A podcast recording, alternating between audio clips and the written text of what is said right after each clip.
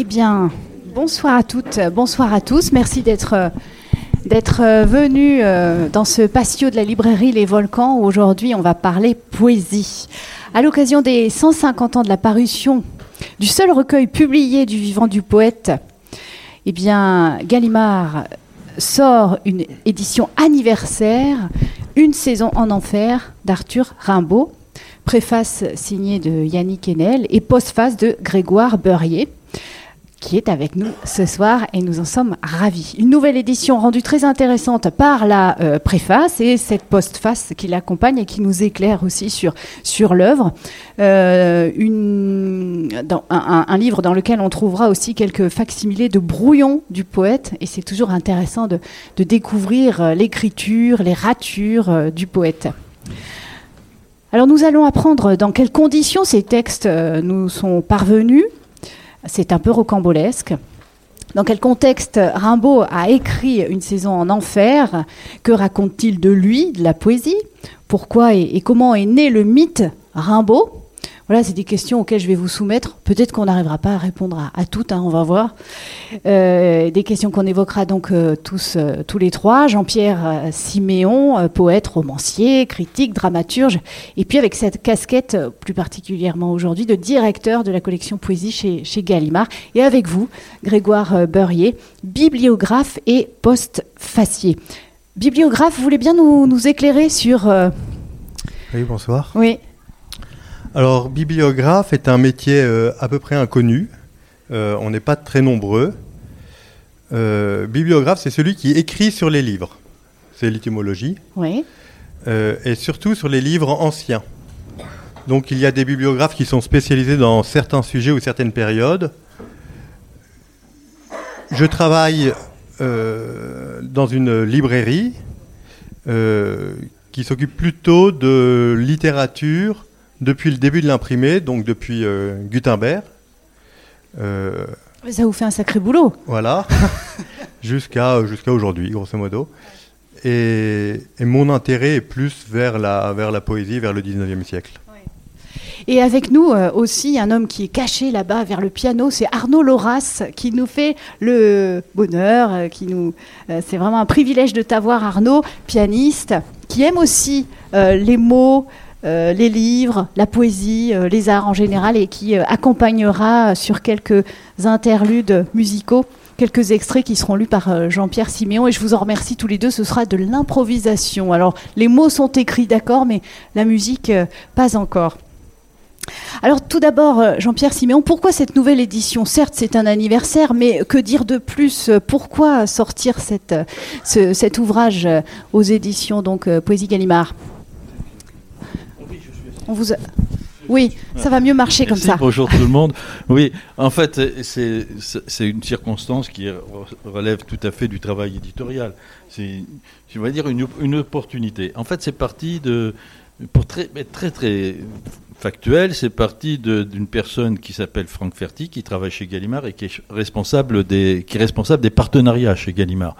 Et, et un jour, il me dit, écoute Jean-Pierre, euh, j'ai rencontré les gens de la, BNF ils me proposent euh, si, tu veux faire un truc autour de Rimbaud, parce qu'il y avait l'anniversaire d'une saison en enfer, de sa parution en tout cas, et il me dit si tu veux, ils peuvent nous prêter gracieusement euh, la reproduction, enfin nous offrir la reproduction de, des, des, des seuls manuscrits qu'on ait, dont tu raconteras l'histoire, Grégoire. Hein. Euh, on a de la chance d'avoir Grégoire, c'est un des plus grands spécialistes de la chose. C'est lui qui a accompagné la fameuse vente Rimbaud dont vous avez tous entendu parler récemment, vous savez, l'éternité et tout ça. C'était entre ses mains.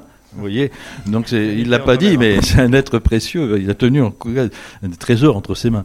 Et donc, bon, voilà. Ah, moi, j'en parle avec ma collaboratrice qui est ici, Alice Ney, euh, parce que tous les projets, on, les, on, les, on les pense ensemble. Et on s'est dit, il y a une opportunité. Et alors, mais comprenez bien qu'une saison en enfer, c'est partout, c'est déjà archi édité. Donc, ça n'a de sens éditorial, pas seulement si on met ces, ces, reproductions de manuscrits, même s'ils sont, la plupart des gens ne les connaissent pas. Hein. donc, c'est une occasion de, de, les faire connaître. Non, il fallait qu'il y ait un autre enjeu. Donc, on s'est dit, ben, on va faire une édition euh, qui, qui, soit différente des autres. Et bien, justement, à ce moment-là, on a pensé que euh, Grégoire pouvait puisqu'il travaillait là-dessus, etc. Grégoire, on pouvait le solliciter pour nous raconter l'histoire incroyable, il va vous raconter incroyable de ce manuscrit, enfin même de toute l'écriture de, Rimbaud dont en deux mots on pourrait dire que c'est un miracle que ça nous soit parvenu. Lui qui est, euh, vous savez, le, poète de référence dans le monde entier maintenant et qui a bouleversé la littérature, avec très peu de textes, hein. on a quelques dizaines de, textes de Rimbaud. Et, ce qu'il a écrit, on aurait pu ne jamais l'avoir. Mais c'est de vrai. Et donc, voilà, simplement je dis, donc on s'est dit, tiens, on va faire quelque chose qui a à voir avec l'édition de, des textes de Rimbaud, du premier, du seul livre qu'il ait fait, Une saison en enfer. Et puis on, on s'est dit, tiens, on va demander à un écrivain qui est passionné de Rimbaud euh, et de la poésie, de, faire le passeur, de faire l'introduction. C'est comme ça qu'on invente un livre. Et alors, euh, je me rappelle que Alice m'a proposé Yannick Enel et j'ai trouvé que c'était une idée formidable. Il a été le premier à sauter au plafond parce qu'il vit matin et soir euh, et nuit avec Rimbaud. Donc il, il a fait une préface magnifique. Voilà l'histoire. Et alors, vous allez nous raconter, Grégoire euh, euh comment ces manuscrits euh, nous sont parvenus. C'est vrai que c'est un peu euh, rocambolesque. Ils se sont. Ils étaient entassés, stockés, on n'en connaissait même pas l'existence, et puis on les a redécouverts très, très tardivement. Les, les, manuscrits d'une saison en enfer s'inscrivent dans une, grande histoire, comme disait Jean-Pierre, qui est générale à toute la poésie, toute l'œuvre de Rimbaud. Euh, c'est une partie euh, évidemment très importante, puisque Une saison d'enfer est le seul livre que Rimbaud a fait imprimer. Euh, mais toute l'œuvre de Rimbaud est manuscrite. C'est-à-dire qu'il n'a jamais publié, jamais amené jusqu'à l'impression aucun de ses poèmes. Tout ce qui a été fait, tout ce qu'on connaît de lui, ce n'est que des manuscrits. On ne part que de manuscrits. Donc ça, pose beaucoup de problèmes parce que d'abord il y a des problèmes de chronologie, on ne sait pas dans quel ordre les poèmes s'organisent. Il y a des problèmes de version, il peut y avoir plusieurs versions pour un seul poème. Il y a toute une partie de l'œuvre qui a été perdue. Euh, et une saison en enfer, euh, on, a quatre pages de, brouillon de, ce livre. Euh, et on a environ, on connaît à, peu près 130 poèmes de Rimbaud.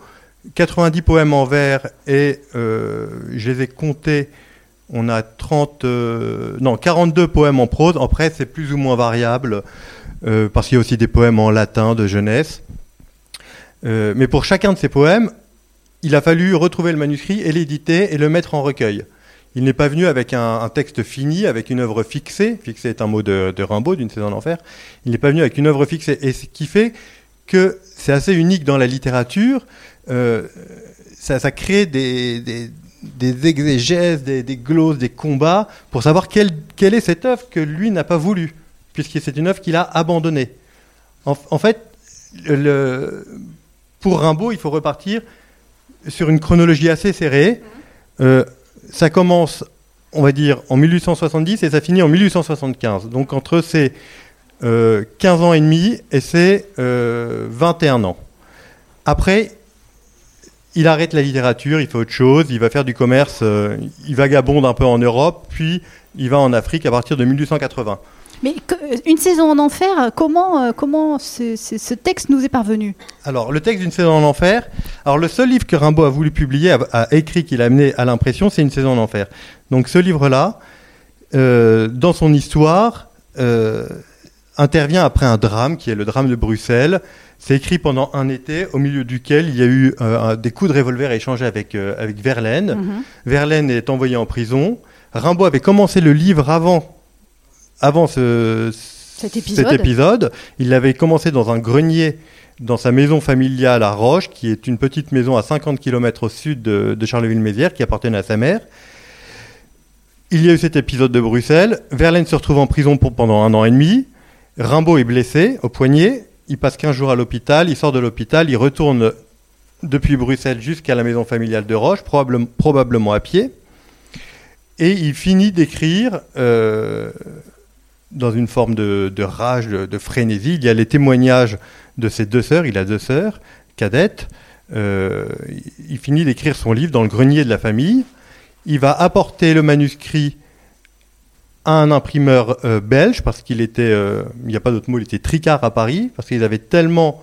Euh, ils, avaient, ils s'étaient tellement comportés contre les conventions avec Verlaine à Paris pendant l'année qu'ils avaient passée. Ils étaient grillés. ils étaient grillés. Verlaine aussi d'ailleurs. Il aura beaucoup de mal à retrouver un éditeur après. Donc il va, il va à Bruxelles. Ils vont chez un imprimeur belge qui s'appelle Jacques Pout, qui était un imprimeur socialiste qui, qui fréquentait les communards. Et on sait que Verlaine et Rimbaud ont participé à la commune, en tout cas Verlaine c'est sûr. Rimbaud, on ne sait jamais vraiment avec Rimbaud, il y a toujours des on-dit. Euh, peut-être lors d'une de ses fugues, a, euh, a, carrément été avec des communards, a été 15 jours euh, dans, les, dans les combats. en tout cas, il fréquentait des communards, c'est certain. Donc il va chez, chez, chez Jacques Pout, il dépose son manuscrit, il veut le faire à compte d'auteur, il veut publier ce livre à compte d'auteur. Pourquoi veut-il publier ce livre qui est un livre en prose et pourquoi n'a-t-il pas publié euh, ses autres recueils? Parce qu'il a eu des projets de faire des livres en vers avant. Euh, et après, les illuminations, qui sont après une saison en enfer, euh, qui sont des poèmes en prose, sont mises dans un certain ordre, sont, sont, sont presque prêtes à être publiées. Mais finalement, il abandonne ce projet. Et ce qu'il a fait avant aussi, il avait créé, il avait confectionner des recueils qu'il n'a pas menés à, terme. Mais il décide, au moment de cette crise, une crise existentielle, sentimentale, euh, poétique, métaphysique, il décide de faire publier ce texte. Donc il l'amène chez l'imprimeur, euh, je vais y il l'amène chez l'imprimeur belge et il veut le publier à compte d'auteur. Donc il, il, donne des arts à cet imprimeur belge. Il repart à Charleville-Mézières, sa mère essaye de le tenir mais c'était un peu compliqué. On sait qu'il est revenu au mois d'octobre 1873 récupérer ses exemplaires, mais il n'avait pas d'argent. Donc il n'a pas pu payer le stock. Donc l'imprimeur lui a dit Bah non, tu ne peux pas, euh, je ne vous donne pas euh, vos, livres, à part quelques exemplaires. Alors on ne sait pas exactement le nombre, on dit moins d'une dizaine, il y en a probablement cinq ou six. Euh, qu'il récupère, qu'il donne à ses copains, notamment à ses amis parisiens. Il n'avait plus beaucoup d'amis parisiens, mais il y en avait deux qui s'appelait Jean-Louis Forin, dessinateur, et un autre Jean Richepin, poète. Euh, il en donne un autre à Raoul Ponchon, euh, qui était journaliste et poète. C'est lui qui a dit comme mon verre est vide, je le plains. Comme mon verre est plein, je le vide. Raoul Ponchon. Il en donne un. Il en dépose un prison de à la prison de Bruxelles où se trouvait Verlaine, avec un envoi, c'est-à-dire une dédicace manuscrite. Même ça, même cette dédicace est, problématique parce qu'on on n'est pas complètement sûr qu'elle soit de la main de Rimbaud. On se demande si c'est pas parce qu'ils avaient une écriture très très proche à cette période-là, euh, Rimbaud et Verlaine. On se demande pas si c'est une auto-dédicace. Euh, ça a été, enfin, je sais qu'il enfin, y a eu beaucoup de discussions là-dessus. Euh, enfin, bref, Verlaine en récupère un. En tout cas, on sait que Verlaine en a un. La dédicace, c'est un autre problème. Puis Rimbaud reverra Verlaine une fois après la sortie de Verlaine de prison, lui donnera les manuscrits des Illuminations et après il disparaît. Voilà, ça c'est. Euh, donc, donc, Une saison en enfer n'a jamais été diffusée puisque Rimbaud ne l'a pas payé. C'est resté chez l'imprimeur. On a pensé que ça avait été brûlé par l'imprimeur comme le manuscrit.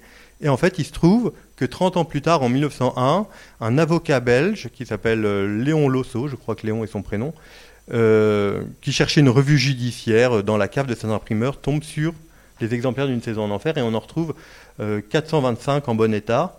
Alors il les a, il les a donnés et aujourd'hui il les a donnés au compte-goutte et puis il a essayé d'en faire commerce, il les a vendus. Et aujourd'hui on peut se procurer un exemplaire d'une saison en enfer édition originale pour euh, bon, un certain prix, mais euh, du genre. Euh, bah, une saison en enfer, un, bel exemplaire broché comme ça, tel que sorti de la cave. Si vous débrouillez bien, vous pouvez, alors aux enchères vous l'achèterez 10, 12 000 euros et un libraire vous le vendra peut-être 1000 ou 2000 euros de plus. Voilà. Mais l'exemplaire de Verlaine. Vous êtes moins cher hein, chez Gallimard. Ouais, on est moins cher. Ils sont moins chers. C'était bien l'intention. ouais. en plus, c'est reproduit avec euh, toutes les particularités de l'édition originale. Oui. L'exemplaire de le, alors oui, je, termine juste sur un point. Donc euh, les quelques exemplaires que Rimbaud a eu en main en 1873 que l'imprimeur lui a donné, euh, eh ben on ne sait pas où ils sont passés parce qu'ils sont tous. Rimbaud n'écrivait pas d'envoi, de, de, dédicace, à part pour celui de Verlaine. Donc, on n'est pas complètement sûr de savoir si celui-là est bon ou si, tel ou tel exemplaire est un exemplaire du stock retrouvé ou si c'est un des exemplaires donnés par Rimbaud. On ne sait pas. Mais l'exemplaire de Verlaine, on sait où il est, il existe. Et je suis rentré dans cette aventure de Rimbaud parce qu'il était sur mon bureau en 2006, qu'un libraire extraordinaire qui s'appelait Pierre Bérez, qui, était, qui a vécu euh, presque 100 ans, avait récupéré en même temps que 12 manuscrits, enfin même 13 manuscrits de Rimbaud, et j'ai eu la chance d'être chargé par lui euh, de, les vendre. Donc je me suis intéressé à une saison en enfer quand j'ai eu l'exemplaire de Verlaine. Et aujourd'hui, il est dans une collection privée. Et, quelle émotion ou quel sentiment euh, on, a quand on tombe comme ça sur un exemplaire aussi, euh, aussi rare et aussi... Alors l'émotion... Votre réaction, vous vous en souvenez? Alors les manuscrits, apporte toujours une émotion parce qu'il y a quelque chose de, de la main, donc du mm. vivant, du geste qu'on trouve. Euh, l'exemplaire de Verlaine, la première, c'était en plus c'est le premier exemplaire d'une saison en enfer que je voyais. Euh, toute édition originale apporte une émotion parce qu'il y a le caractère qui est frappé, qu'il a, on sait que la main de Verlaine a tourné les pages, euh, parce qu'il cite une, enfin il parle d'une saison en enfer Verlaine, il en parle dans les poètes maudits, parce qu'à partir de son exemplaire, Verlaine et un groupe de jeunes éditeurs vont, vont créer la légende de Rimbaud à partir de cet exemplaire-là. C'est de là que va commencer le mythe Rimbaud, qui n'a pas cessé, hmm. qu'on connaît encore aujourd'hui, qui s'est probablement amplifié même. Alors, c'est-à-dire que Verlaine, qu'on aime ou qu'on n'aime pas, le poète et l'homme, ou l'homme, euh, est un. Est Rimbaud euh, Je parle de Verlaine. Est essentiel, parce que sans Verlaine, il n'y a pas Rimbaud, ça c'est évident. Euh, Verlaine a d'abord accueilli Rimbaud euh, à Paris en 1871, venait cher Grande Dame, il l'a accueilli, alors que Banville a refusé de publier dans sa, dans sa revue qui s'appelait le Parnasse, euh, le Parnasse contemporain. Il a fait une grande erreur. Euh, et après, Verlaine, en sortant de prison, qui, qui avait son petit exemplaire de Rimbaud, euh, a été sollicité par des nouvelles générations d'écrivains qui sont allés le voir et qui lui ont demandé mais il y a un petit gars qui est passé là, qui a rien laissé, qui a disparu, qui s'appelle Rimbaud. Est-ce que, euh, est-ce que vous avez des choses de lui? Et, alors lui, Verlaine, il avait une vie tellement dissolue qu'il n'avait plus rien. Il s'était fait piquer tous ses manuscrits par son beau-frère. Euh, la, famille, la famille Motet avait des raisons de lui en vouloir. Mais il, a, il a quand même indiqué des noms. Il a dit vous devriez aller voir là. Là-bas, il y avait un professeur à Charleville qui a connu Rimbaud. Et puis, il avait un très grand copain qui s'appelait Ernest Delahaye. Il doit avoir des choses. Et puis, euh, de fil en aiguille, on a retrouvé un certain nombre de manuscrits de, de Rimbaud. Et on a commencé à faire des éditions que Verlaine a préfacées. Il a apporté des témoignages. Il a écrit. En fait, bon, là, je pars un peu dans tous les sens, mais. Euh, donc, Une saison d'enfer, c'est 1873. Et la première fois qu'on parle vraiment de Rimbaud, c'est 1883, c'est Verlaine, complètement tricard, qui, s'était planqué, qui était réfugié dans une petite ferme dans les Ardennes. Euh, avec son éditeur, il ne savait pas comment revenir sur la scène parisienne. Et son éditeur, qui s'appelait Léon Vanier, lui a dit Mais tu devrais écrire euh, un texte sur tes contemporains, sur des gens que tu as connus. Et il a écrit une série de trois textes sur euh, Corbière, Rimbaud et Mallarmé, qui s'appelle Les Poètes Maudits, inventant ce nom de poète maudit au passage. Il l'a publié dans une petite revue qui s'appelait la, revue Lutèce, et que le Happy Few, Happy Few c'est une phrase, un terme de Stendhal, que les Happy Few euh, du milieu parisien ont lu. Et dans Les Poètes Maudits, le texte central qui était le texte Rimbaud, qui doit faire une quinzaine de pages, euh, disait qu'il y avait eu un texte extraordinaire de Rimbaud qui s'appelait Une saison en enfer, qui avait disparu, euh, que Rimbaud n'avait pas du tout, euh, euh, enfin pas du tout vendu, ou en tout cas dont il n'avait pas fait la promotion. Et dans, dans le même texte des Poètes maudits, Verlaine publiait six poèmes de Rimbaud et quelques fragments, notamment une strophe de l'éternité. Il publiait en entier Le bateau ivre, les 100 vers les 25 strophes de 4 vers du bateau ivre. Alors là, évidemment, les jeunes gens en 1883 euh, découvrent un poète euh, inconnu. C'est la première fois qu'on pouvait lire Rimbaud. Et ce petit texte des poètes maudits est repris l'année suivante au en volume, en 1884, par des éditeurs qui créent une, maison qui s'appelle La Vogue.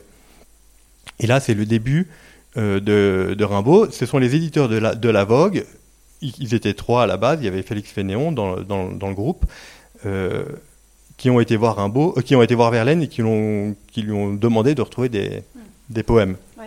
Euh, ce, mythe Rimbaud aux, éditions Gallimard, on, on, le, on le, comment dire, on s'en rend forcément compte dans, dans, dans, les ventes ou dans. Est-ce que Rimbaud reste comme ça sur un ah piédestal depuis, depuis les, les, années évoquées par Grégoire Beurier Oui, alors bien sûr que ça se voit dans les ventes, que c'est un des poètes les plus vendus, sûrement. Euh, pas seulement chez Gallimard d'ailleurs, puisqu'il est dans le domaine public. mais la, comment dire, l'histoire de Rimbaud, sa notoriété, l'image qu'il représente, ça dépasse tout ce qu'il a écrit. Il y a beaucoup de gens, beaucoup, beaucoup de gens qui connaissent Rimbaud, qui peuvent le revendiquer, qui peuvent porter des portraits de Rimbaud, des portraits de Rimbaud sur leur t-shirt et qui n'ont jamais lu un, vers de Rimbaud. Il y, a, il y, a, tout le mythe autour qui, qui, tient à ce dont parle Grégoire, le mystère qui entoure sa vie. Parce que c'est une comète, ce type, quand même. Hein. Et on, c'est un puzzle incroyable. Et on, essaie sans cesse de reconstituer, on découvre sans cesse des choses. C'est ce mystère qui participe en grande partie au, mythe euh, qui existe aujourd'hui. Oui, je pense. Et le mystère, il y a des grandes lacunes dans sa biographie. Et en plus, sa biographie, elle, est, elle va dans tous les sens. À un moment, n'oubliez pas qu'il s'est fait, par exemple, par exemple il, s'est enrôlé dans, dans l'armée hollandaise, je crois. Ouais, ouais, ouais. Lui, lui vous voyez, le grand poète. Euh, que, bon, à un moment, il a fait ça. Puis après, il a déserté. Il, a, il a, voyagé beaucoup. Et puis, il partait comme ça. C'était un, fu, un, un, comment on dit, un fugueur perpétuel, quoi. Avec sa mère, la mother hein, dont il parlait. et, elle n'arrivait pas à le tenir parce qu'il est. C'était un mauvais garçon, hein, quand même, un voyou, pas très agréable. Quand il va à Paris au début, il engueule tout le monde. Il, est, il, a 15 ans ou 16 ans et il engueule les grands poètes qui l'accueillent les bras ouverts en plus, parce que c'est Verlaine qui, qui, a une légitimité qui l'introduit. Et puis il commence à se bagarrer avec les gens. Enfin voilà. On pourrait dire que c'était un, sale gosse quand même. Oui, oui, oui. Bah, ça être compliqué, Par rapport au caractère. Oui, enfin, on va simplifier un, peu.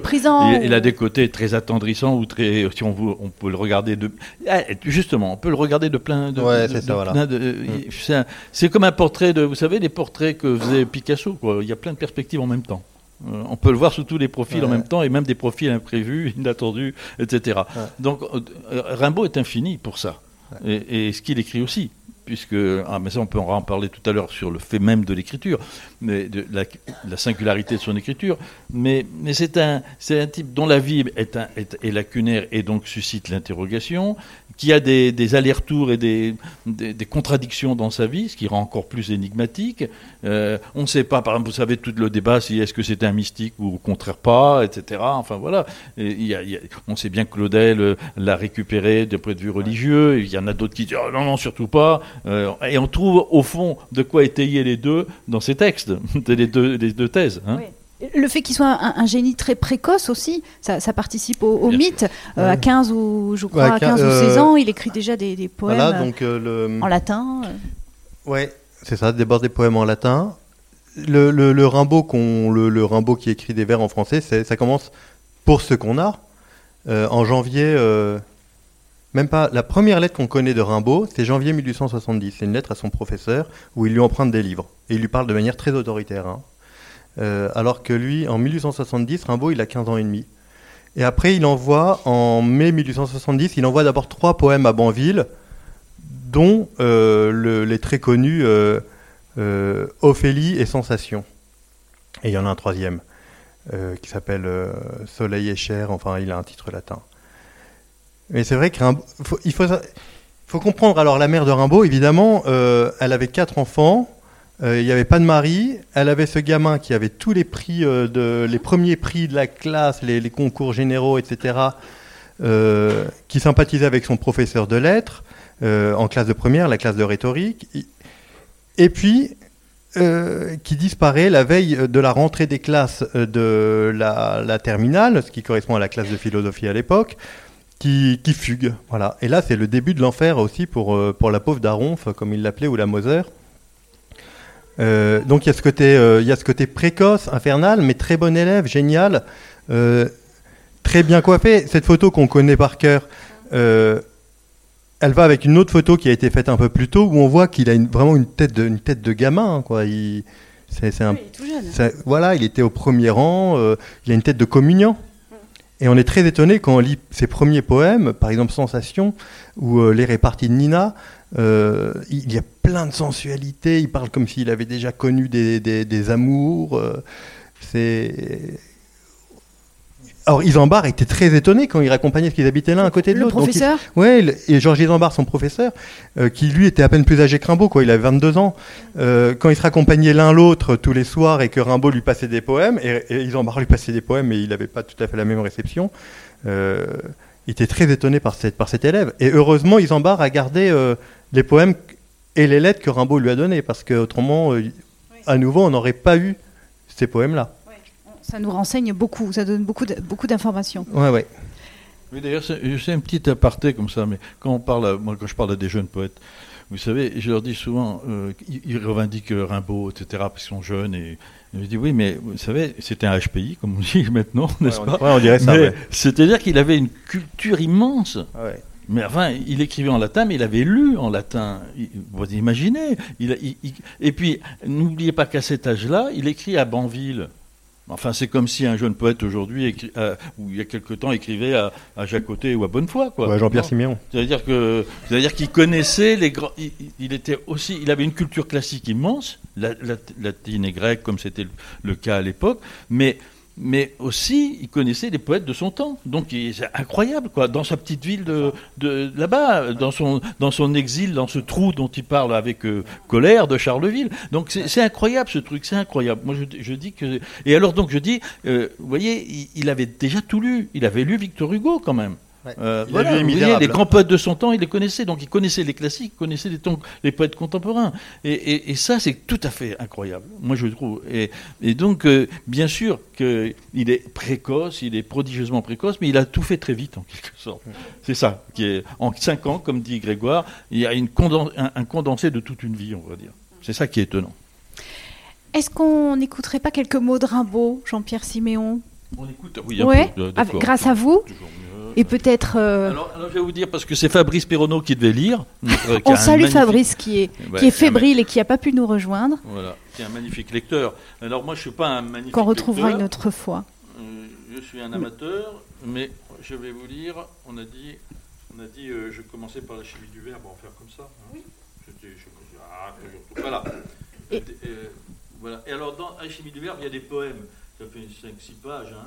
Je vais pas vous lire les, je vais pas vous lire les poèmes quand même, hein, parce que ça ferait trop long. Voilà, c'est tout. Ou un, je vais voir, comme ça vient. D'accord, Marc Allez, il va nous faire Avec Arnaud Loras au piano. À moi, l'histoire de mes folies. Depuis longtemps, je me vantais de posséder tous les paysages possibles et trouvais dérisoires les célébrités de la peinture et de la poésie moderne. J'aimais les peintures idiotes, dessus de portes, décors, toiles de saltimbanque, enseignes, enluminures populaires, la littérature démodée, latin d'église, livres érotiques sans orthographe, romans de nos aïeuls, contes de fées, petits livres de l'enfance, opéra vieux, refrain niais, rythme naïf. Je rêvais croisades, voyages de découverte dont on n'a pas de, la, de relation, république sans histoire, guerre de religion étouffée, révolution de mœurs, déplacement de race et de continent. Je croyais à tous les enchantements. J'inventais la couleur des voyelles. A noir, E blanc, I rouge, O bleu, U vert. Je réglais la forme et le mouvement de chaque consonne et avec des rythmes instinctifs, je me flattais d'inventer un verbe poétique accessible, un jour ou l'autre, à tous les sens. Je réservais la traduction. Ce fut d'abord une étude. J'écrivais des silences, des nuits, je notais l'inexprimable, je fixais des vertiges.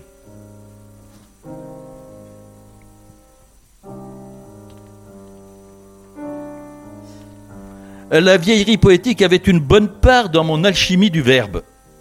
Je m'habituais à l'hallucination simple.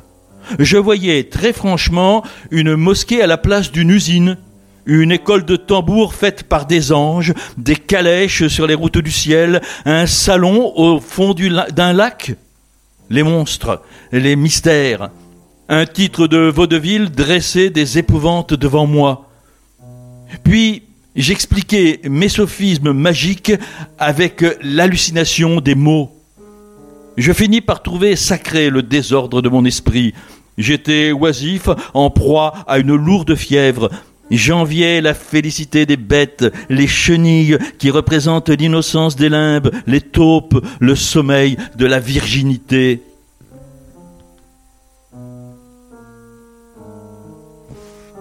J'aimais le désert, les vergers brûlés, les boutiques fanées, les boissons tiédies. Je me traînais dans les ruelles puantes et, les yeux fermés, je m'offrais au soleil, Dieu de feu. Général, s'il reste un vieux canon sur tes remparts en ruine, bombarde-nous avec des blocs de terre sèche, aux glaces des magasins splendides, dans les salons, fais manger sa poussière à la ville, oxyde les gargouilles, emplit les boudoirs de poudre de rubis brûlantes. Oh, le moucheron enivré à la pissotière de l'auberge, amoureux de la bourrache et que dissout un rayon.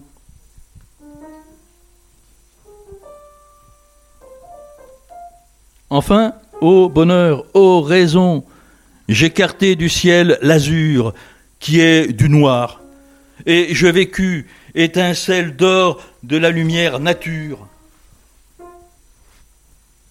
Je devins un opéra fabuleux. Je vis que tous les êtres ont une fatalité de bonheur. L'action n'est pas la vie, mais une façon de gâcher quelque chose, un énervement. La morale est la faiblesse de la cervelle. À chaque être, plusieurs autres vies me semblaient dues. Ce monsieur ne sait ce qu'il fait, il est un ange. Cette famille est une nichée de chiens devant plusieurs hommes, je causais tout haut avec un moment d'une, d'une de leurs autres vies. Ainsi, euh, j'ai aimé un porc. Aucun des sophismes de la folie, la folie qu'on enferme, n'a été oublié par moi. Je pourrais les redire tous. Je tiens le système. Ma santé fut menacée, la terreur venait, je tombais dans des sommeils de plusieurs jours, et levé, je continuais les rêves les plus tristes. J'étais mûr pour le trépas, et par une route de danger, ma faiblesse me menait aux confins du monde et de la Cimmérie, patrie de l'ombre et des tourbillons. Je dus voyager, distraire les enchantements assemblés sur mon cerveau. Sur la mer que j'aimais comme si elle eût dû me laver d'une souillure, je voyais se lever la croix consolatrice. J'avais été damné par l'arc-en-ciel. Le bonheur était ma fatalité, mon remords, mon verre. Ma vie serait toujours trop immense pour être dévouée à la force et à la beauté. Le bonheur, sa dent douce à la mort, m'avertissait au chant du coq ad matutinum au critus venit dans les plus sombres villes. Cela s'est passé. Je sais aujourd'hui saluer la beauté.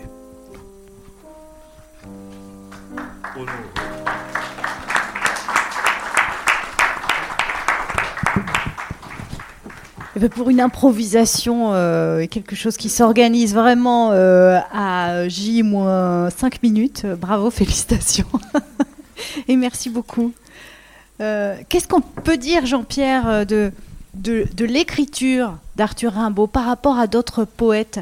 Qu'est-ce que vous aimeriez en dire? Eh ben, C'est un des rares poètes dont on peut dire qu'il est vraiment neuf, il invente, il invente quelque chose qui n'existait vraiment pas avant lui dans une exception en enfer particulièrement, moins dans Sensation ou Ma Bohème, ou, qui sont de, des, chefs-d'œuvre, qui écrit à 16 ans et qui valent tout ce qu'a pu écrire Hugo ou ce qu'a pu écrire Lamartine, enfin, détient un peu ses antécédents. Quoi. Mais, mais ce qui est incroyable, c'est dans Une saison en enfer, il invente une prose poétique qui n'existe pas. Il y a eu des prosateurs du poème. Par exemple, Aloysius Bertrand, ou Aloysius Bertrand, comme on le prononcer, un peu avant lui, les années 1820, etc., qui écrit des proses fantasmagoriques que les surréalistes d'ailleurs ont, revendiquées, hein, et, qui, peut-être qu'il l'a lu d'ailleurs, hein, qui, est comme ça un peu une prose hallucinatoire. Ou alors il y a eu les poèmes en prose de Baudelaire avant.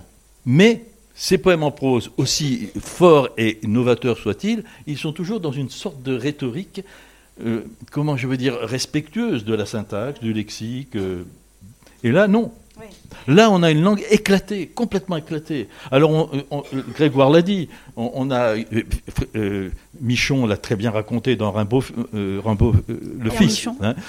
C'est-à-dire que, oui, il y a cet épisode raconté par ses sœurs où on sait qu'il écrit ça dans une sorte de transe, en hurlant, sanglotant, criant, on l'entendait taper du pied là-haut dans le grenier. Donc, il écrit ça vraiment dans une sorte de, de, de- de- de frénésie absolue, sauf qu'avec une maîtrise et une puissance de- d'expression, vous l'avez entendu, incroyable. Et, et ce- dans, ces, dans ces pages, il y a 30 pages, vous avez un, un nombre de formules qui ont eu une, postérité incroyable. Aussi bien changer la vie que des choses comme ça. Enfin, où nous, nous- nous ne sommes pas présents au monde, je sais plus, nous ne sommes pas au monde. Enfin, il y a te- de la vraie vie est absente. Ben, il y en a, pour en citer des, des dizaines. Et, et donc, ce qui est frappant dans son écriture, c'est ça qui personne n'avait fait. C'est-à-dire, et c'est pour ça que les surréalistes l'ont l'ont récupéré, ont, revendiqué, plutôt récupéré, c'est pas très un, un- un mot tout à fait juste. C'est que, il, il f- il fait vraiment fi de toutes les lois syntaxiques, de la rhétorique dont, dont il était le maître, puisqu'il avait eu des grands prix de rhétorique, c'était un élève brillantissime, etc. Donc il, il casse tout. Il casse le, tout est dans l'incertitude du sens, par exemple. Euh, D'autant plus dans une saison en enfer, peut-être plus, plus dans une saison en enfer qu'auparavant. Là, il, fait un travail la- peut-être encore plus innovant que, que, que tout ce qu'il avait pu écrire. Ou pas Alors, il y a, Peut-être il y a pas. plusieurs, plusieurs périodes dans Rimbaud. Euh, une saison en enfer, ça vient juste après un renouveau poétique chez lui. Il y a les poèmes, comme disait Jean-Pierre, les poèmes de jeunesse qui sont Ma Bohème, Sensation, et d'autres euh, qui sont magnifiques, mais qui sont des- d'abord souvent la, bon, je parle pas pour sensation, mais souvent la forme de sonnet et qui ont une forme assez classique en alexandrin avec des rimes assez classiques, des césures, mais déjà avec des sensations, des couleurs, quelque chose d'assez, d'assez, enfin de très maîtrisé, et notamment le bateau, c'est incroyable. Ça, part dans tous les sens au point de vue de la sensation et des images. Mais en 72, il y a une rupture en fait, qui commence même en 71 dans deux lettres qu'il qu'il appelle, qu'on appelle les lettres du voyant. Et il dit, alors il est encore collégien, hein, il- d'ailleurs il sèche l'école et puis ça tombe bien parce qu'il y a la commune, il n'y a plus d'école, donc voilà, il en profite pour rien foutre. Mais il est quand même entre les bistrots et la bibliothèque et il s'ennuie et il écrit quand même deux lettres, euh, coup sur coup, à deux jours d'écart, le 13 et le 15 mai 1871 l'une à son professeur Georges Isambard et l'autre à un copain de son professeur qui s'appelle Paul de Mény et qui fait 11 pages. Et il explique clairement dans ces lettres-là que la poésie depuis les Grecs jusqu'à aujourd'hui, ça ne servait à rien. C'est-à-dire que la poésie n'était que de la déco, quoi. De la déco, euh, bah, ça illustre la vie, très bien, on fait rimailler les trucs, mais ça n'apporte rien. Ce qui est intéressant, et rares sont ceux qui ont réussi, notamment Baudelaire, un vrai dieu, euh, c'est la poésie qui améliore la vie, qui change la vie, qui apporte quelque chose de nouveau, qui fait que la vie euh, est, plus que la vie, qui apporte une intensité à la vie, qui n'est pas là pour illustrer la vie. Et à partir de ce moment-là, il dit brûlez tout ce que j'ai fait avant, grâce à Dieu, mais je ne sais pas si c'est vraiment Dieu qui l'a fait, mais euh, ça n'a pas été fait, en tout cas, ça a été oublié dans un tiroir et dans des tiroirs, en tout cas, par, par le type à qui il a écrit ça, qui s'appelle Paul de Mény. Ça a été oublié pendant 17 ans, et on a récupéré 22 poèmes comme ça. Euh, Et c'est là, c'est dans ces deux courriers-là qui, qui commence à faire euh, euh, mention de cette quête d'une autre vie en décidant d'être voyant. Ah bah voilà, et c'est là qu'il dit je est un autre, il faut se faire voyant par un raisonner des règlements de tous les sens. Le rôle du poète est d'arriver à l'inconnu. Et là, il en reparle. Il parle de l'hallucination dans le passage que vient de lire euh, Jean-Pierre. D'abord, l'hallucination simple. Il s'habitue à voir des mosquées, à avoir une hallucination simple. Et après, il dit que cette hallucination simple, qu'il a peut-être un peu aidé par des psychotropes, et en tout cas, absolument certainement par l'alcool, euh, devient une hallucination qui va dans les mots. Il essaye de, tra- de traduire cette hallucination dans les mots et même faire en, en sorte que ces mots soient hallucinatoires. Et là, on arrive après vers les, les illuminations. Donc, euh, ce qui est euh, spécifique à ce texte-là, d'abord, c'est un texte en prose et on ne connaît pas beaucoup la prose de Rimbaud. On la connaît par ses lettres, euh, mais c'est pas à, l'origine. C'est d'abord un poète en vers jusqu'à ce texte-là. Euh, et dans le passage d'Alchimie du Verbe, il y a sept poèmes en vers, et ce sont des poèmes qu'il a écrits après, euh, après les, les lettres du voyant. Donc c'est déjà une poétique nouvelle, ce sont des poèmes courts, souvent avec la forme un peu naïve de chanson. Il y a le poème L'éternité qui est très connu dedans. Et, Jean-Pierre évoquait tout à l'heure les sœurs, les sœurs de Rimbaud qui mm. écrivent sur cette période où, Rimbaud est concentré. les deux sœurs Vitalie et Isabelle. voilà, dans, dans, le mm. grenier, il se met à l'écriture. Elles, elles font les, les, travaux des champs ou que sais-je. Et puis lui, il, est, il se consacre à l'écriture. Lui, il ne veut pas être paysan. Oui. Voilà, pour lui, c'est paysan point d'exclamation, c'est injurieux. Il, ne veut pas, il veut pas travailler, mais il, écrit, il, écrit quand même. Ah là, c'est ça, oui, bien sûr. C'est vrai que alors, là, j'ai relu une saison en enfer tout à l'heure dans le train, et il y avait des passages que j'avais oubliés, et il dit euh, euh feignon, feignasson. Il, veut feignasser. Alors, mais sauf que euh, quand il s'agit de poésie, il feignasse pas du tout en fait. Il travaille, euh, il travaille, il travaille la nuit et alors on a peu de témoignages sur, euh, sur sa manière d'écrire, mais alors je me suis permis, j'ai pris sa correspondance que je vous conseille de lire, qui doit être ici en vente, éditée par euh, Le Frère. Euh, on a 22 lettres de Rimbaud de sa période littéraire, on en a retrouvé une extraordinaire il n'y a pas longtemps.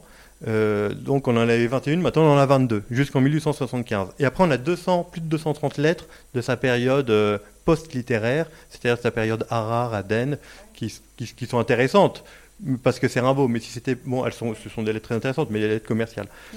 Mais donc la prose de Rimbaud, on la connaît par, par ses lettres, euh, et, dans une de ses lettres, il explique comment il écrit.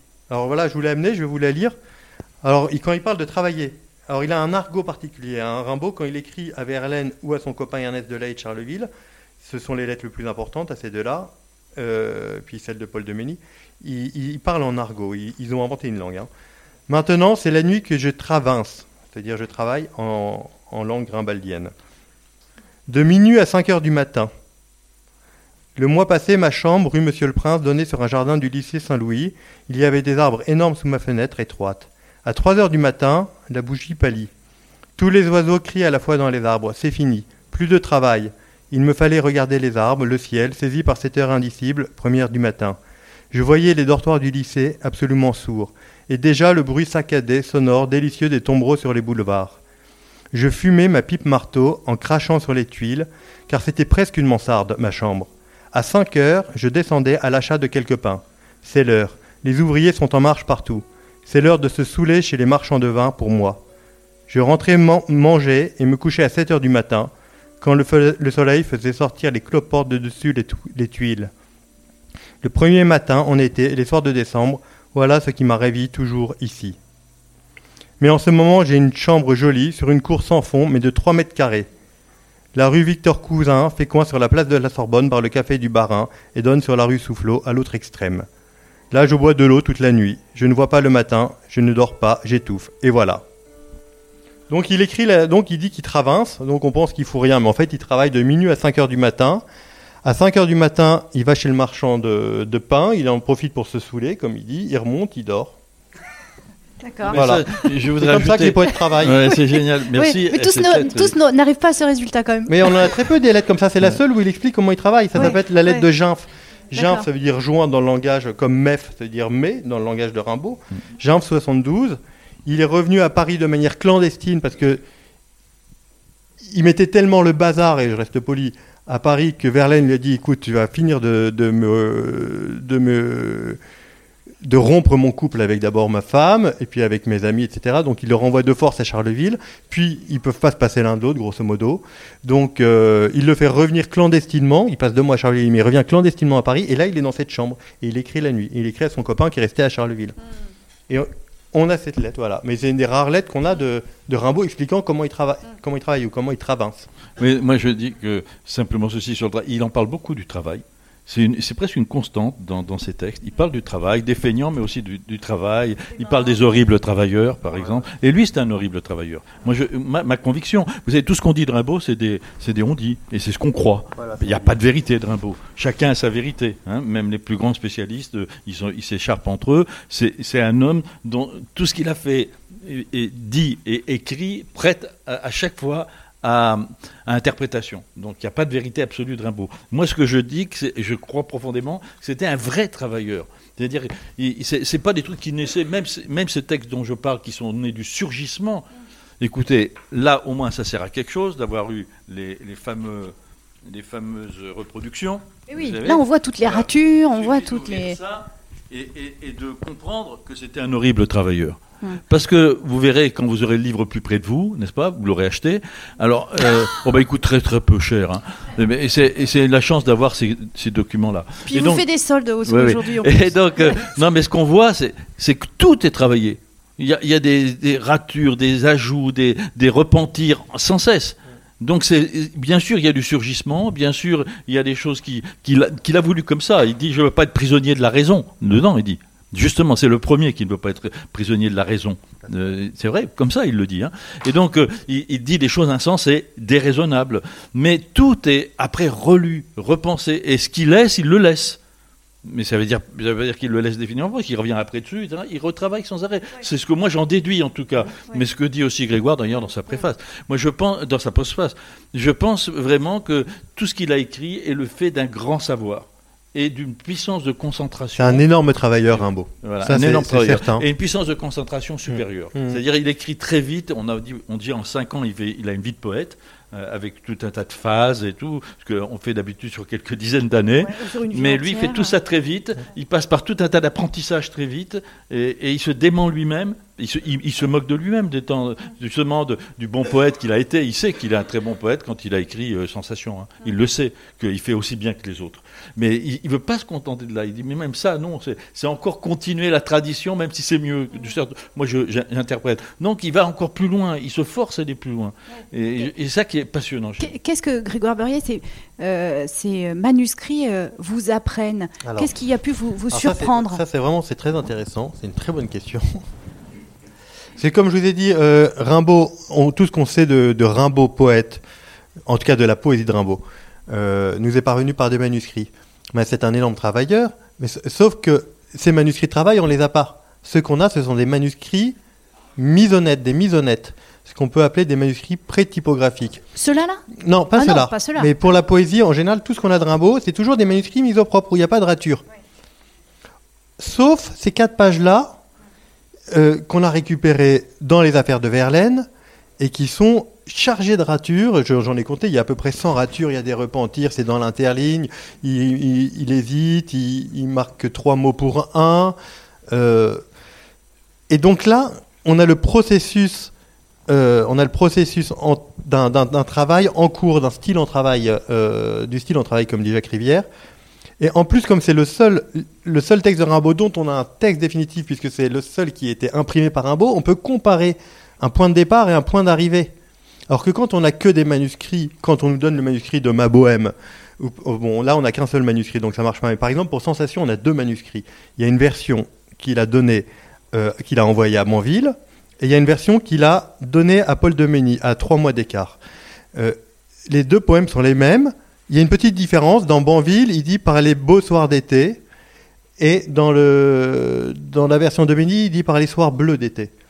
Alors maintenant, on trouve que la deuxième version est plus jolie. Mais alors, qui a raison? Euh, alors l'éditeur est obligé de choisir la version Banville ou la version de. Mais bon, on ne sait pas ce que voulait Rimbaud. Alors généralement, on choisit la dernière version. Mais les manuscrits sont hyper propres, ils sont hyper recopiés. Il les a écrits pour Banville. Alors très soigneusement, il a écrit Arthur Rimbaud de manière hyper alambiquée, il les signe. Et pareil pour Mény, il a l'espoir que ça sera publié. Donc on ne sait pas. Euh, Grégoire, je peux te poser une question, je me permets. Hein. Euh, moi, je me pose la question sur la mer mêlée ou la mer allée avec le soleil dans l'éternité. Alors, alors, l'éternité, c'est aussi, c'est aussi un manuscrit. Alors c'est aussi un poème pour lequel on a plusieurs versions, puisque euh, dans une saison en enfer, c'est la mer mêlée au soleil, et dans un dans, dans les poètes maudits, Verlaine a marqué c'est la mer allée avec les soleils, et dans dans un manuscrit qu'on a retrouvé, euh, c'est la mer allée avec le soleil. Euh, et c'est le manuscrit, c'est le seul manuscrit qu'on ait de ce poème-là, euh, qui a été vendu justement avant Noël pour la modique somme de 704 000 euros, et qui fait une page comme ça. elle est retrouvée quoi L'éternité, c'est la mer allée avec le soleil. C'est magnifique. ça, c'est la première strophe. J'aimerais bien vous réciter les autres. La mer mêlée, c'est pas réussi. non, mais il l'a fait. Alors, là, là si, on va à la, si, on va à la, si on va à la BNF, vous verrez qu'il y a à peu près 500 mètres de livres, parce que sur ce petit livre-là, il y a à peu près 5 euh, km de textes qui ont été écrits. Euh, alors, Yves Bonnefoy dit que c'est euh, un, un dérèglement volontaire, puisque c'est volontairement pas beau. Parce que dans la chimie du verbe, il dénigre sa poésie. Il y a un aspect satirique, un aspect dénigrement dans, dans une saison en enfer, et du coup, il mutile volontairement ses poèmes. Et évidemment, la mer mêlée avec le soleil, c'est plus joli que la mer. euh, non, la mer allée avec le soleil, c'est plus joli que la mer mêlée au soleil. Parce que mêlée au. Attendez. La mer.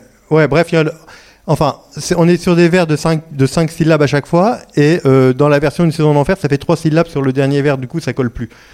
Euh, mais c'est- un dérèglement volontaire, voilà. Et donc, il y a toujours ces problèmes des versions. Donc, donc euh, les éditeurs, le, le dernier éditeur, enfin un des derniers éditeurs il a- de Rimbaud, si je dis ça, je vais me faire engueuler par tous les autres, évidemment.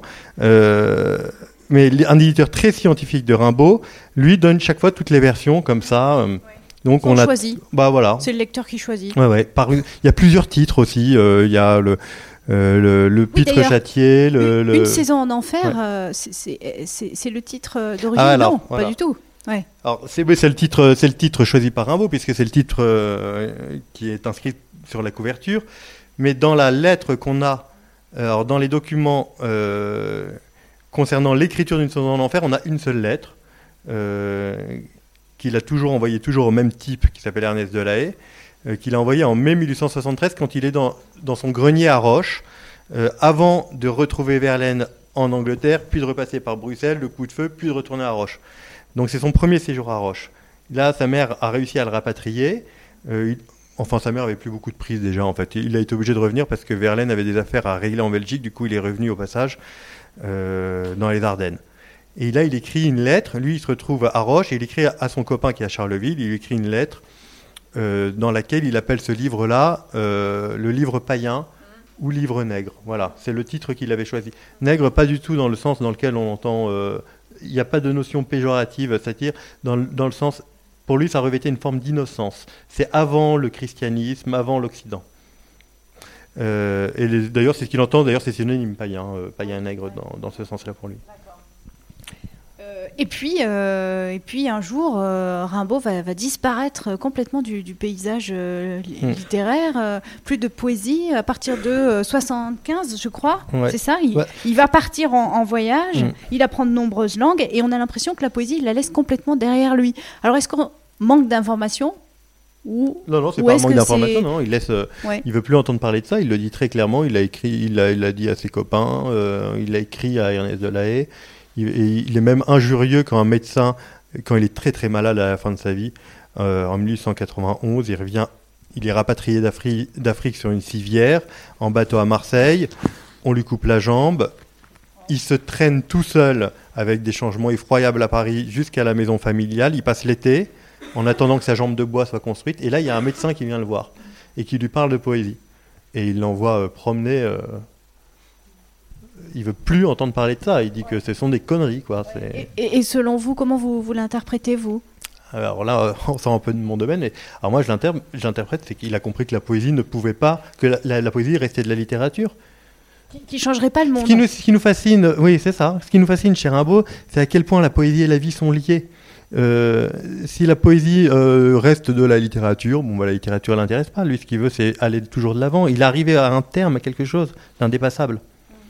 Qu'il abandonné. J'ai une interprétation qui peut. C'est la mienne, en tout cas. ouais. Oui, c'est ça. Là, on en a plein. Tout le Mm. monde.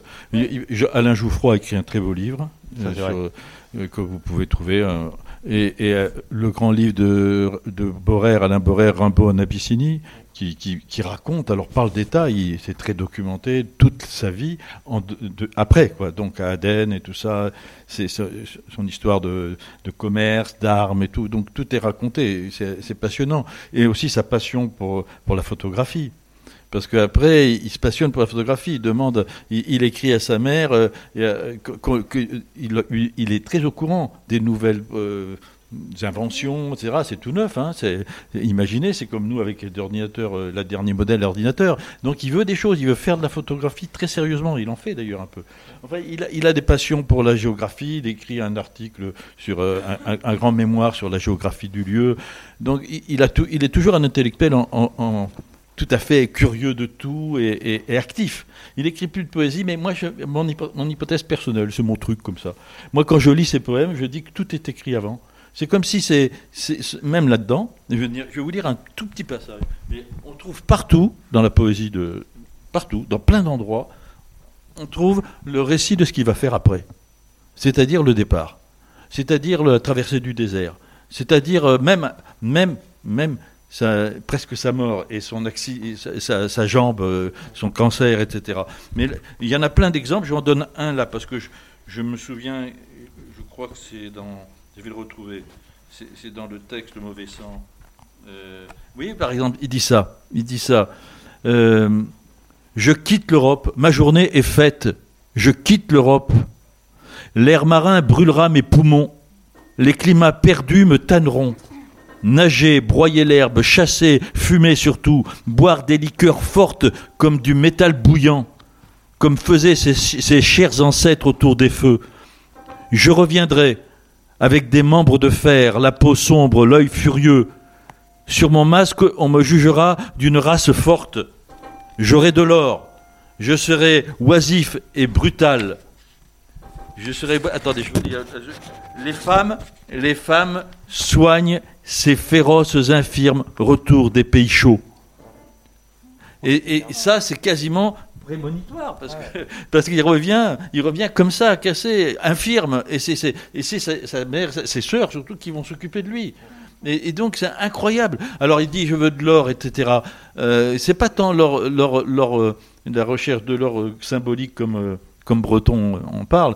Non, là, je crois qu'il voulait vraiment de l'or, parce qu'il veut, se, il veut s'enrichir. Et même, euh, il y a chez lui quelque chose de contradictoire. Il y a l'éloge toujours de la traversée du désert, du grand ailleurs, du départ, sans cesse, sans cesse. C'est, on, le trouve, je vous assure, à toutes les pages, le mot départ, le mot voyage, le mot traversée, le mot aller, c'est sans arrêt. Donc, il y a chez lui, on, voit bien dans, le peu de conseils de sa vie, qui, quand il était jeune, il, il, fuguait sans arrêt, il partait sans arrêt. C'est un type qui ne peut pas rester en place. Donc, il y a tout ça, mais donc il y a cette volonté d'un plus, d'un ailleurs, d'un plus grand, d'un plus loin, tout le temps, tout le temps, tout le temps. Et en même temps, il y a un rêve contraire qu'on lit dans son courrier. Dans, le deuxième courrier, celui dont tu parlais, quand il est parti. Et, le rêve contraire, c'est d'avoir une famille, de, faire des enfants, de se marier, et, d'avoir et, il vient là-bas pour faire de l'argent. Il veut de l'argent. Et, quand ses affaires ne marchent pas, il rage, quoi. Et donc, euh, c'est très étonnant, parce que vous avez ces deux, ces deux choses-là. il, vit il vit concrètement, quand il quitte la France, il vit, quitte l'Europe, il vit ce qu'il a écrit, la traversée des déserts, la, primitivité nègre, l'innocence, il cherche ça, une sorte de, saisie à bras-le-corps du monde dans, son incandescence. Il prend tous les risques, hein. il va dans les montagnes, il, souffre dans son corps, et en même temps, il a le rêve constant de, du retour dans une vie bourgeoise où il ne s'occuperait pas de poésie, hein, où il serait peut-être... Euh, euh, dans la lignée de, son père et de sa mère, quoi. Peut-être un bourgeois. il, veut, épouser une fille de bonne famille. Pardon? Il veut épouser une fille, une fille de bonne famille. il le dit. Et quand, quand, il se fait, euh, quand il se fait réduire, euh, amputé d'une jambe, il dit qu'il pourra plus qu'épouser une fille d'une classe un peu inférieure. il se désespère. Donc c'est un personnage compliqué, vous voyez, mystérieux et, passionnant pour ça, je hmm. pense. Il est toujours dans avoir le réel, bientôt, dans quelques mois, euh, chez Gallimard, un livre de Alain Borer, je ne sais pas dans combien de mois, dans quelques mois, grand spécialiste de Rimbaud, qui va nous faire des révélations qu'il a découvertes travaillant sur les textes. Euh, sur, sur le rapport de Rimbaud aux femmes, on va dire en simple. Voilà. J'en dis pas plus parce que je voudrais pas. Oui, oui. Suspense. C'est un suspense qui va durer le temps qu'il veut. Parce que c'est archi secret. je vous dis simplement ce, petit secret-là qui n'évente pas le secret, puisque c'est beaucoup plus compliqué et vaste. Il a eu une femme, hein, enfin il a eu une femme, euh, il a eu une compagne quand il était en Afrique, c'est sûr, une certaine Myriam. Oui. Ah, vous êtes au courant Vous avez discuté avec Borer Non, non, mais ça, on le sait, ouais. ouais.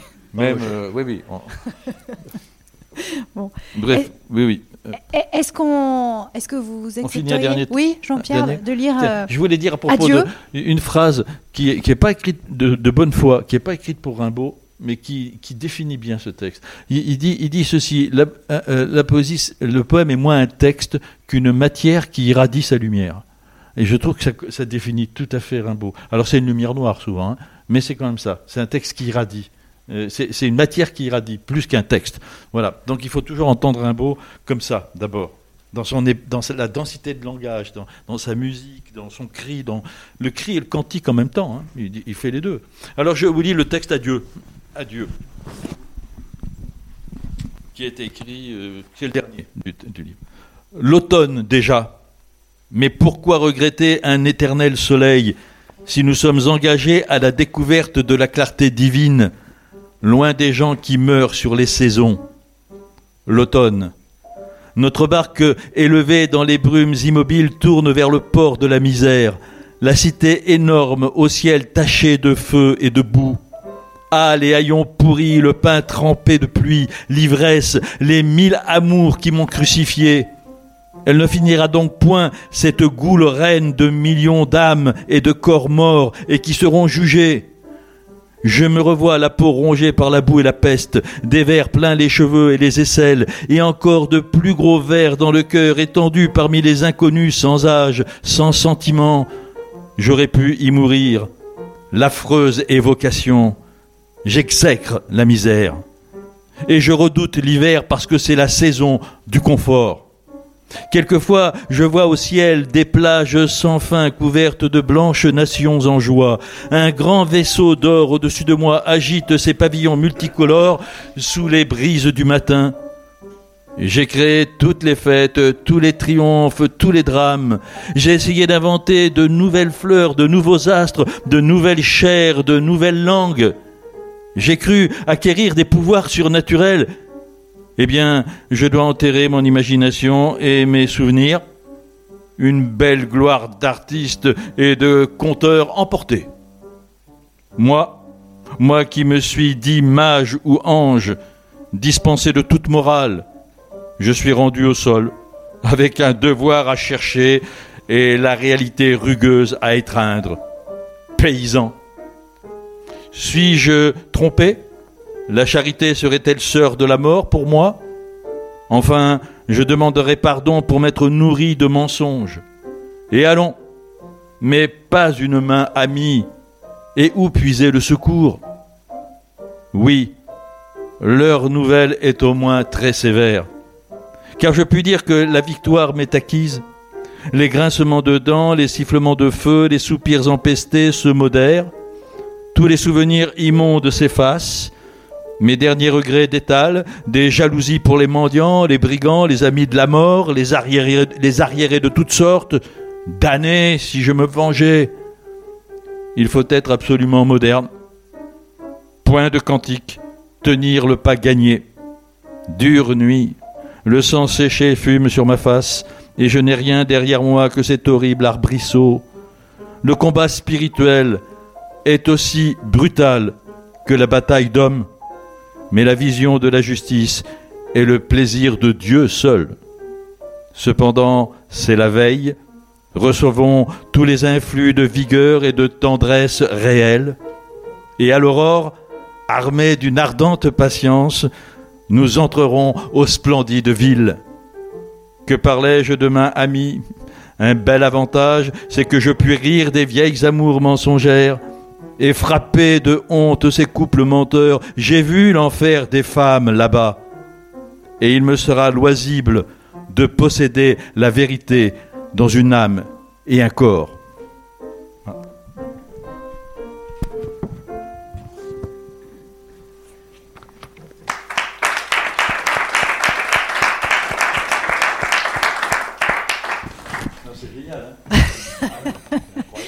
Oui, merci. Merci Arnaud. Euh, aussi qui est au piano. Euh, peut-être avez-vous des questions ou euh, des remarques ou que sais-je. Voilà, vous avez, la, vous avez la parole. Nos invités sont encore là. Monsieur? Oui, je voulais savoir comment le manuscrit nous est parvenu. Le, manuscrit d'une saison en enfer? Alors, ce sont des. D'abord, c'est un manuscrit très incomplet. Ce sont quatre pages sur un livre qui à 54 pages, mais je compte les blancs, donc je me trompe. Donc il y a un livre qui a une trentaine de pages, donc on a, on a 4 pages. Euh,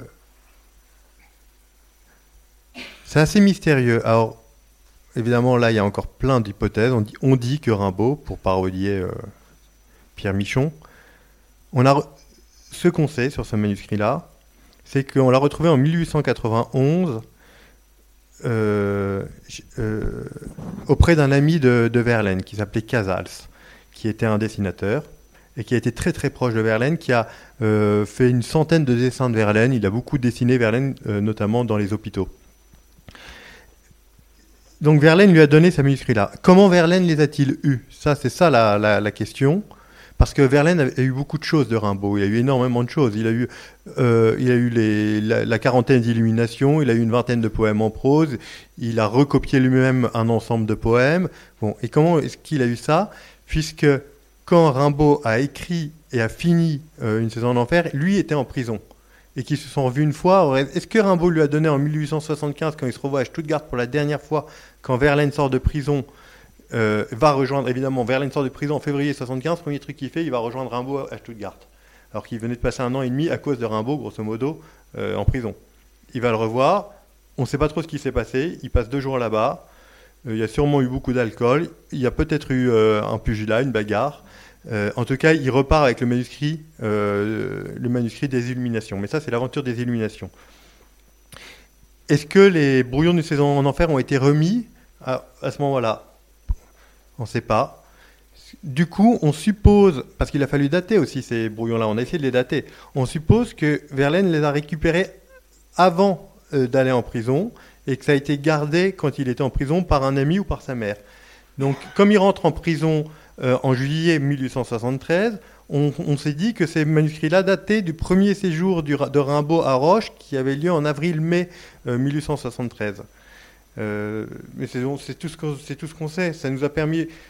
Le séjour de, Verlaine en prison nous fait supposer que ces manuscrits-là sont, des manuscrits qui sont très très tôt, qui sont encore très loin du. Euh, une fois de plus, il y a des spécialistes qui disent que c'est déjà très près, euh, mais bon, qui sont. Moi, je trouve que c'est encore assez loin du. Finalement, on arrive au très ou assez. Assez loin du texte définitif. On est encore très en amont. Parce que si c'est écrit en mai et que le manuscrit est remis en octobre, enfin, il le récupère en octobre, il y a eu plusieurs mois, le texte a eu le temps d'évoluer. Mais on n'est pas du tout dans le, dans le texte remis à l'imprimeur. On n'est pas dans la mise au net, dans le, dans le texte définitif. On est encore dans ce qu'il appelle le livre païen. Euh, mais ça explique pas comment on s'explique pas comment Verlaine les a eus. En tout cas, ça vient de Verlaine. Encore beaucoup de points d'interrogation. Ah oui, il y en a plein. C'est-à-dire que faut comprendre un truc, c'est que l'œuvre de Rimbaud, c'est comme un mur sur lequel il manque énormément de pierres, au moins un tiers euh, des pierres, et on ne sait même pas si les pierres qu'on a sont mises dans le bon ordre, et elles sont pas toutes de la, de la même matière en plus. Donc euh, voilà, il a fallu construire ça. Donc il y a une édition qui le construit comme ça, le mur, une autre comme ça. Alors tout le monde s'accorde. Finalement, actuellement, aujourd'hui, on revient un peu à ce qui a été fait au début, aux premières éditions. Mais on a souvent mis les illuminations après une saison d'enfer. Alors, depuis des études graphologiques qui ont eu lieu à partir des années 40 par Bouillon de Lacoste, qui est un des, grands scientifiques rimbaldiens, euh, on suppose euh, à peu près tout le monde s'accorde pour dire que les illuminations ont commencé en même temps et se sont achevées après une saison en enfer, mais qu'il y a eu un moment où ça s'est quand même chevauché. Euh, on arrive à peu près à trouver un ordre, mais souvent les éditeurs disent bon, c'est écrit entre 1871 et 1872, entre 72 et 73. On a un problème d'ordre en général, et puis, il manque des choses essentielles. Il y a des parce que parce que le, secrétaire de le secrétaire de, Verlaine a été forcé par la famille Motet. La famille Motet, c'est la famille de sa femme. Pendant qu'il s'échangeait des petites lettres en, euh, secret avec Rimbaud, euh, et qui se sont enfuis comme ça. Un jour, Verlaine va chercher des médicaments à la pharmacie, il croise Rimbaud dans la rue, et là, il se barre en Belgique et un an en Angleterre. Alors, la famille Motet a forcé le secrétaire. Ils ont découvert des lettres qu'il fallait pas découvrir, parce que c'était quand même. Enfin, on, on connaît deux lettres de Rimbaud à Verlaine qu'on a récupérées dans les affaires de Verlaine euh, après le coup de feu. Et ce sont des lettres d'amour. Donc, il y a une correspondance qui a été sûrement érotique, amoureuse, euh, avec beaucoup sûrement de, Rimbaud a dû cracher, cracher sur, sur, sur la, population de Charleville, sur l'autorité, sur les motets, sur tout le monde. Enfin tout ça a été brûlé, et on le sait, hein, Mathilde Motet, la femme, l'ex-femme, enfin, l'ex-femme c'est moche comme expression, la, la, femme de Verlaine, encore à l'époque, l'a dit, à un moment où, elle n'était plus la femme de Verlaine, elle a, brûlé ça. Et elle a brûlé avec des poèmes. Et il y a des poèmes dont Rimbaud, euh, enfin, des, poèmes que Verlaine, considérés comme étant les plus beaux de, Rimbaud, notamment un poème qui s'appelle L'éveilleur. Il dit c'est ce que Rimbaud a fait de plus beau, beaucoup plus beau que le bateau ivre. perdu à tout jamais. Mais il croyait, que les, il croyait quand il écrit les, les Poètes maudits en 1883, quand il publie dans les Poètes maudits les, pour la première fois six poèmes de Rimbaud, il regrette euh, des, fragments, je crois que son mot, c'est euh, de, de, superbes fragments que sont les illuminations. Parce qu'à cette époque-là, les, les, poèmes en prose étaient perdus. Coup de bol, ils ont été retrouvés euh, trois ans plus tard par les petits éditeurs de la Vogue. Mais il y, y, a toute une partie de l'œuvre de Rimbaud qui a été perdue. Hein. Alors après, on aura peut-être d'autres euh, réponses euh, si de nouveaux manuscrits apparaissaient. Alors on a retrouvé. Si, alors, alors, on a retrouvé en 2000. Euh, je ne voudrais pas dire une bêtise. Je crois que c'est en 2004, dans les archives de la famille Motet, toujours cette famille Motet, un poème d'ailleurs qui s'appelle Famille maudite. on a retrouvé ça. C'est un jour en vente aux enchères, couverture de catalogue, un poème de Rimbaud incroyable. On avait pas, ça faisait 100 ans qu'on n'avait pas retrouvé de poème de Rimbaud. Et c'est une version d'un poème qu'on connaissait déjà qui s'appelle Mémoire, sauf que euh, c'est une version euh, antérieure. Alors c'est toujours intéressant d'avoir deux ou trois versions d'un poème de Rimbaud parce que dans un même poème, dans l'écriture d'un même poème, il évolue énormément. Là, c'était une version qui était bien orchestrée avec des, des, vers réguliers, avec un titre, avec des belles majuscules, avec une ponctuation. Et dans la version qu'on connaissait, il avait déjà cassé tout le vers, ça devenait irrégulier, il n'y avait plus de ponctuation. Il avait euh, rendu euh, Là, le, le, style avait, avait, été modifié vers une abstraction, vers euh, une forme d'obscurité volontaire, une polysémie volontaire. Enfin, on voyait l'évolution de la poésie de Rimbaud d'une version à l'autre. Donc, on retrouve de temps en temps des choses. Eh bien, je crois qu'on va clore cette rencontre. On va passer au temps des, des bon dédicaces si certains euh, souhaitent euh, acquérir un, un, ouvrage et se le faire dédicacer. Je vous remercie beaucoup, Jean-Pierre Siméon, Grégoire Beurrier et Arnaud Loras au piano.